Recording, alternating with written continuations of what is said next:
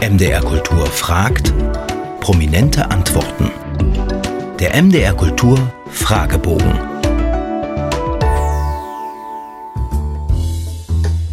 Sprüche und Widersprüche. Haben Sie ein Vorbild oder eine Lebensmaxime?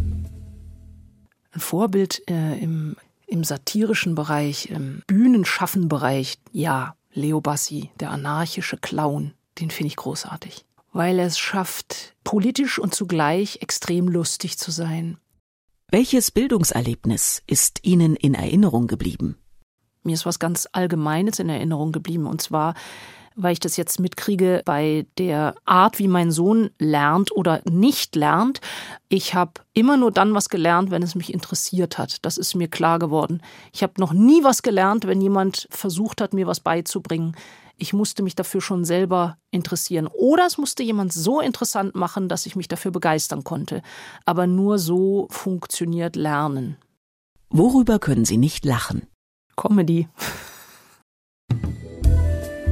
sein und haben. Was haben Sie sich zuletzt Schönes gekauft? Äh, eine Hose. Im Winterschlussverkauf. Seit langer, langer Zeit. Eine Hose. Eine richtig schöne Hose. Welches Buch würden Sie niemals weggeben? Da gibt's so viele. Fällt mir gerade ein The Bad Wetter von Sarah Silverman.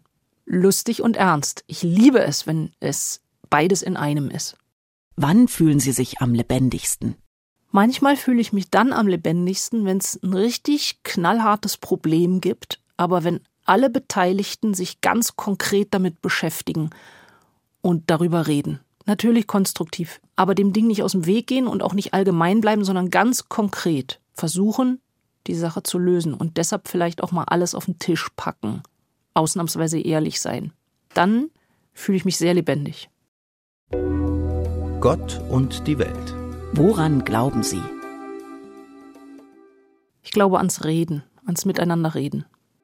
Gibt es für Sie einen Ort des Friedens? Oh, der Ort des Friedens ist eigentlich immer da, wo die Menschen sind, die ich liebe. Was meinen Sie, war Ihre letzte gute Tat? Mein Buch zu schreiben, weil ich das auch für die Leute getan habe, denen dieses Mittel vielleicht nicht zur Verfügung stand oder die zu krank sind, um sich äußern zu können. Also das, damit schließe ich quasi alle ein, die eine ähnliche Erkrankung wie ich habe oder genau dieselbe, nämlich einen Impfschaden haben. Ich schließe auch die Leute ein, die an Long-Covid erkrankt sind. Das ist etwas anderes, aber das ist, ähnelt sich sehr in der Symptomatik. Und ähm, ich freue mich, wenn ich diesen ganzen Menschen, die sich sehr alleingelassen fühlen, weil sie de facto alleingelassen werden, eine Stimme geben konnte damit. Freud und Leid. Wovon haben Sie zuletzt geträumt? Ich weiß es nicht. Welche Musik berührt Sie am tiefsten? Ich bin tatsächlich, äh, ja, ich schäme mich fast, das zu sagen. Ich bin kein Musiknerd.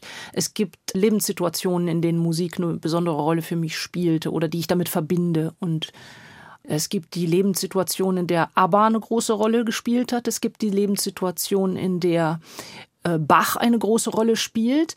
Es gibt aber auch Lebenssituationen, äh, da passt dann Led Zeppelin rein oder vielleicht sogar Rammstein. Was finden Sie schwerer? Anfangen oder aufhören? Aufhören. Fällt mir extrem schwer. Ich brauche sehr, sehr lange, um zu erkennen, dass eine Sache nicht mehr gut ist. Wir haben auch längere Podcasts, Hörspiele und Features im Abo unter mdrkultur.de.